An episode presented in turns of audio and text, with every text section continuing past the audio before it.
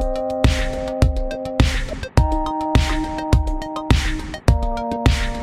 Hello à tous, ici Pauline Legnaud et vous êtes sur un nouvel épisode du Gratin. Le Gratin, vous le savez, ce sont le lundi des conversations passionnantes, j'espère, avec des personnalités remarquables dans des domaines variés autour de l'entrepreneuriat, du business, du sport et j'en passe. Et le mercredi, avec les leçons du Gratin, je viens à votre rencontre pour essayer de répondre à vos questions sur plein de domaines variés autour aussi du business lifestyle. Aujourd'hui, j'ai le plaisir de répondre à la question de Constance qui me pose une question que vous êtes assez nombreux, je dois dire, euh, à développer quand euh, vous m'abordez sur les réseaux sociaux.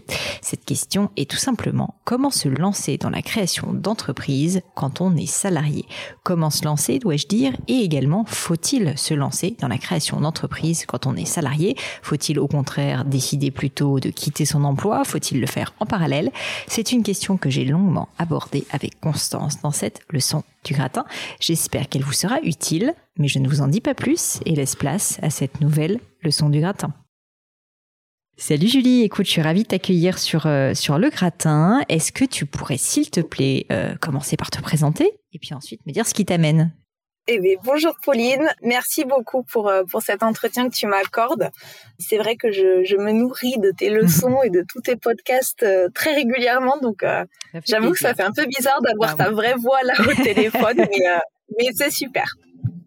Donc, je m'appelle Julie, j'ai j'ai 35 ans et je voulais te poser une question concernant du coup la création d'entreprise quand on est quand on est déjà salarié. Moi, je suis actuellement en poste. Je suis euh, sur un, un boulot que j'aime. Je suis dans une boîte où je suis bien. Mais voilà, c'est vrai que euh, bah, la fibre entrepreneuriale, elle commence à, à pousser. L'appel de euh, l'aventure. Exactement. et donc voilà, c'est vrai que là, sur les derniers mois, j'ai réfléchi à un projet qui, qui moi, me botte bien. Mhm. J'ai déjà commencé à, à, avancer un petit peu en en posant à peu près, euh, un, on va dire, un simili business plan sur papier. J'ai déjà commencé à faire des études de marché euh, pour voir si mon projet pourrait correspondre à, la cible que j'ai en tête. Donc, euh, donc voilà, la, la question première, c'est quand on est salarié, quelle, on va dire, stratégie vaut-il mieux adopter quand on veut se lancer dans un projet comme ça entrepreneurial? Est-ce qu'il vaut mieux y aller petit à petit, donc avoir deux activités en même temps, sachant que bah forcément à un moment, euh, ça l'une ou l'autre des activités va va subir entre guillemets le, le, manque de temps et le manque de concentration peut-être, ou est-ce qu'il vaut mieux euh, vraiment mûrir ce, ce, ce projet d'un coup d'un seul et vraiment s'y, s'y lancer euh, tête perdue? Et la deuxième question que j'avais, c'est est-ce que tu es au courant s'il y a des, euh, des aides ou en tout cas des accompagnements pour les salariés qui veulent monter leur boîte, comme il y a par exemple euh, l'ACRE pour euh, ceux qui sont en recherche d'emploi?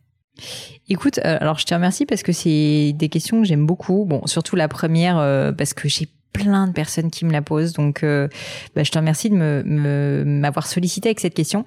Et je vais te faire une réponse de Normande, je te préviens, Julie, puisque en réalité, en réalité, je pense que ça dépend énormément de ta situation à toi. Parce que moi je suis pas forcément euh, voilà euh, je pense je suis pas forcément d'avis d'avoir euh, tu vois une idée complètement arrêtée sur ce sujet. Je pense que quand on est maman avec deux enfants à charge que on n'est pas forcément financièrement tu vois hyper sûr de soi évidemment je dirais qu'il faut continuer à jouer quand même ben, un minimum de sécurité et donc continuer à travailler en parallèle de son activité entrepreneuriale. Après, en sachant que du coup, bah forcément, l'activité entrepreneuriale, elle va en pâtir parce que bah t'es fatigué le soir, t'as pas envie, en plus t'as tes enfants à gérer, etc. Donc c'est sûr que c'est plus difficile, mais d'un autre côté, ça te donne un confort qui fait que t'as le temps et qui fait que euh, tu vas pouvoir euh, globalement euh, le faire assez sereinement à ton rythme. Et franchement, je trouve qu'il n'y a pas du tout de à son rythme. Exactement. Je trouve qu'il n'y a pas du tout de honte à ça. Je pense que ça dépend, un, de ton, ta situation, sincèrement, euh, on va dire financière et personnelle. Et d'autre part, je pense que ça dépend énormément aussi de ton état psychologique. Il faut faire un travail un peu de recul sur soi et de se dire, est-ce que je suis plutôt du style à être assez discipliné de base et pas tellement avoir besoin, si tu veux, de brûler les ponts derrière moi pour être sûr d'avancer Ou est-ce qu'au contraire, je sais que si moi, je suis pas acculé, euh, tu vois, devant le précipice, euh, en fait, je sauterai jamais. C'est un peu ça la question euh, moi, je te donne un exemple. Moi, je sais que je suis plutôt du style assez discipliné et donc j'ai pas tellement de problèmes de motivation de façon générale. Et donc, je sais que ça fait partie à la fois de mes forces et de mes faiblesses. Hein. C'est que j'ai tendance à dire un peu oui à tout et à, me jeter sincèrement dans beaucoup de choses et du coup parfois un peu trop, mais donc j'ai pas de problème pour me motiver. Donc je serais plutôt dans le cas de figure où moi je pourrais continuer à travailler dans ma boîte en parallèle d'une nouvelle activité professionnelle. Et c'est d'ailleurs ce que j'ai fait très honnêtement quand j'ai senti que j'avais envie de lancer un podcast avec le gratin. À l'inverse, si je te parle de quelqu'un que je connais très bien, c'est mon mari. Mon mari, euh, il est brillant, je l'adore, tout ce que tu veux, mais lui, il est très différent de moi de ce point de vue-là. Il est un peu monomaniaque. C'est-à-dire que lui, il a beaucoup de mal, beaucoup de mal à travailler sur plusieurs projets en même temps, parce qu'en fait, s'il n'est pas à fond, sur un projet, il n'arrive pas à se motiver pour le reste. Mais vraiment, c'est comme ça. Et d'une certaine manière, je trouve ça top, tu vois, c'est que c'est quelqu'un de très entier et il arrive, euh, il arrive vraiment à se focaliser à 200% sur quelque chose. Et donc, bah, du coup, il est très investi dans les projets qu'il entreprend. Exactement. Donc c'est positif aussi si tu veux, mais c'est juste une personnalité, une vision de la vie qui est différente. Et donc je pense que toi, ça serait intéressant là. Je te, je te pose la question. T'es peut-être pas tout noir ou tout blanc comme moi ou comme mon mari, mais est-ce que tu penses que t'es plutôt dans mon cas de figure, plutôt d'un naturel, tu vois, où tu sais que par le passé t'as pu mener des projets, mais ça peut même être des projets personnels, hein, tu vois, euh, de front en même temps, ou à l'inverse, est-ce que tu sens au fond de toi que si jamais tu ne poses pas ta dème tu ne vas finalement jamais réellement t'investir? Parce que c'est ça la question. Alors moi, je suis clairement beaucoup plus comme toi, c'est-à-dire que j'ai un naturel où il me faut des projets. Sinon, euh, ouais, c'est presque quelque part, je vais, m'ennuyer. Et quand j'ai annoncé à mes potes que, que j'avais ce, ce projet-là, euh, il y en a plein qui m'ont dit, bah, ça m'étonne même pas en fait. donc, euh, donc ça y est, c'est bon, j'ai j'ai changé de boîte il y a, y a peu de temps et j'ai trouvé un boulot, un boulot que j'aime et où je m'éclate. Et donc d'annoncer que j'ai un nouveau projet de création de boîte, ça n'étonne personne parce que apparemment mm. euh, ça fait partie de ma personnalité. et c'est vrai que là, les derniers mois, je n'ai eu aucun souci le soir en rentrant bah, de bosser encore euh, une heure ou deux le soir sur euh, sur mon projet pour essayer d'y réfléchir, de le monter, de poser des chiffres sur papier, de faire l'étude de marché. Mon mari était aussi beaucoup investi avec moi, donc il m'a permis notamment de mieux réfléchir le le business plan c'est vrai que des fois j'ai ce côté un peu tête brûlée ou si ça tenait qu'à mm. moi, euh, je, je, je sauterais tout de suite à fond dans le projet. Donc mon mari pour le coup m'aide beaucoup à, à un peu euh, faire un pas en arrière, me poser, réfléchir et, euh, et, et, et, avoir une réflexion un peu plus intelligente sur mes projets et plus construite. Donc, euh, bah, c'est vrai que dans, dans ce cas de figure, Ouais. Ouais, bah, c'est intéressant parce que du coup, dans ce cas de figure, j'aurais tendance à te conseiller plutôt de garder ton activité dans ta dans ton entreprise parce qu'en plus tu l'apprécies. Que d'autre part, euh, moi, je te dis qu'il suis du même type de personnalité que toi, je me rends compte qu'il y a une vraie valeur aussi à mêler les deux.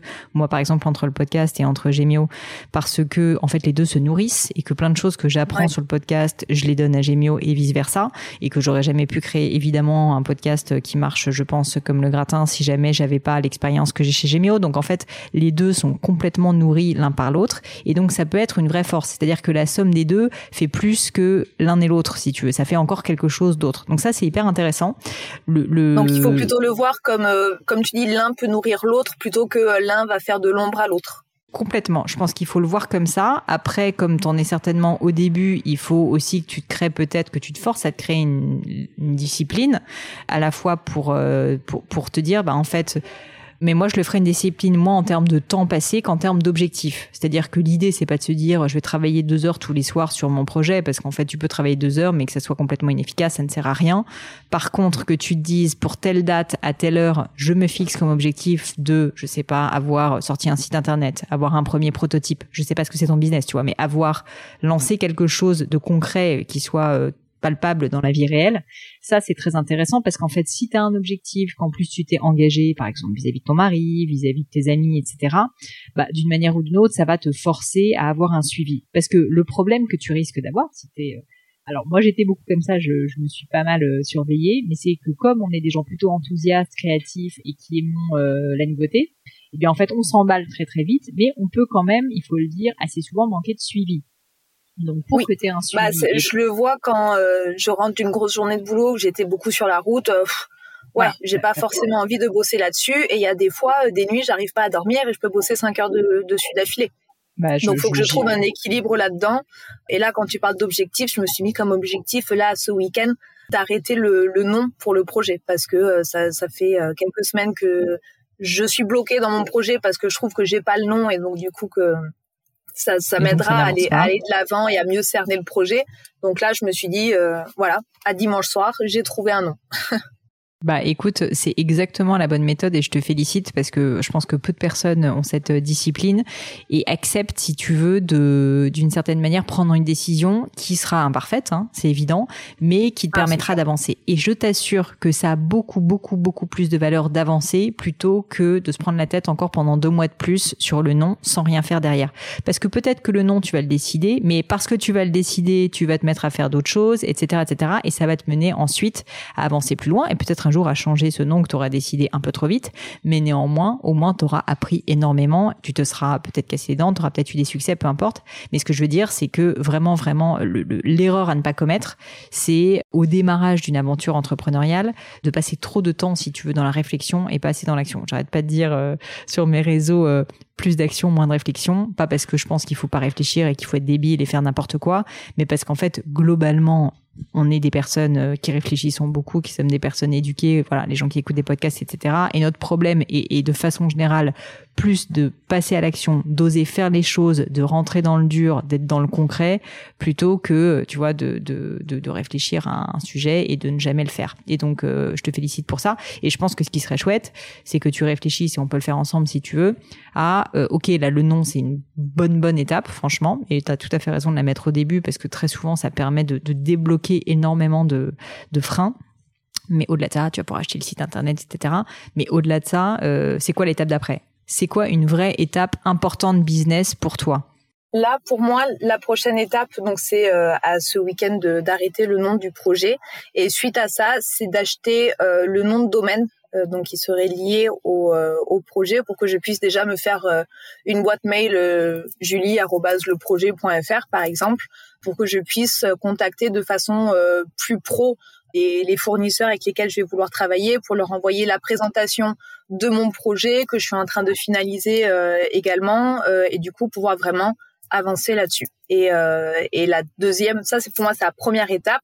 Et la deuxième étape, c'est de me laisser par exemple un mois, un mois et demi de télé et voir les retours que j'ai par rapport euh, aux fournisseurs. Et si c'est des retours positifs, dans ce cas-là, ça va être euh, poser les, les statuts de la société et euh, d'acheter du coup, de voir avec un web designer pour faire le site internet et en avant Guingamp. Écoute, franchement, ça me paraît top, mais ce que j'allais te dire, c'est bien. Je pense que tu peux être encore plus ambitieuse que ça et plus précise. Ce que je veux dire, c'est que par exemple ton deuxième point qui est donc de d'avoir en fait un site internet, ça pourrait être ça, ça pourrait être ça si tu veux ton objectif que je suis pas pour le fait que tu déposes ton nom et que tu es que tu achètes ton nom de domaine, hein, c'est très bien. Mais si tu veux, c'est pas très inspirant finalement pour pour enfin si je me mets à ta place, pour que tu aies envie de te lever le matin et de te dire il faut que je me batte et que tu arrives à trouver dans ton agenda déjà forcément très chargé une heure de plus, c'est pas finalement si tu veux assez euh, valorisant, c'est pas suffisamment dans le rêve de se dire je dois déposer un nom de domaine, acheter un nom de domaine. Par contre, si jamais tu te fixes un objectif avec plus d'ambition, mais à un peu plus de trois mois, tu vois, de, de l'attitude, là, je pense que tu vas te dire, bah en fait, j'ai pas le choix, faut que je m'y mette, faut que je me retrousse les manches et faut que j'y aille. Et donc peut-être que c'est, euh, tu me disais que tu devais contacter des fournisseurs, donc je sais pas quel est ton domaine euh, d'activité, mais mettons que tu dois faire un produit, bah peut-être qu'il faut que tu aies euh, ton premier devis ou peut-être qu'il faut que tu aies ton premier prototype. Et ça, tu me fixes une date parce que c'est ça qui va faire que tu vas créer des petits miracles parce que plutôt que de te prendre la tête une fois de plus sur plein de sujets, tu vas dire bah non, en fait, la date c'est dans un mois et demi, il faut que j'ai mon proto, du coup, il faut que je trouve un fournisseur, du coup, il faut que j'envoie 50 mails, du coup, il faut que j'y réponde. Enfin, tu vois, tu as un espèce de cercle vertueux qui, a, qui s'opère quand tu crées un objectif très précis. Et plutôt que, et, et, ambitieux, hein, ambitieux mais réaliste, bien sûr, plutôt que de juste et une fois de plus, hein, c'est pas pour dévaloriser euh, l'achat du nom de domaine, il est important, mais si tu veux, c'est un sous-objectif. C'est pas un objectif, on va dire business important pour toi. Et en plus, c'est un exercice que je t'invite à faire parce que si je te le souhaite, euh, cette boîte est créée, bah, c'est comme ça que tu vas continuer à travailler, je le pense, toute ta vie.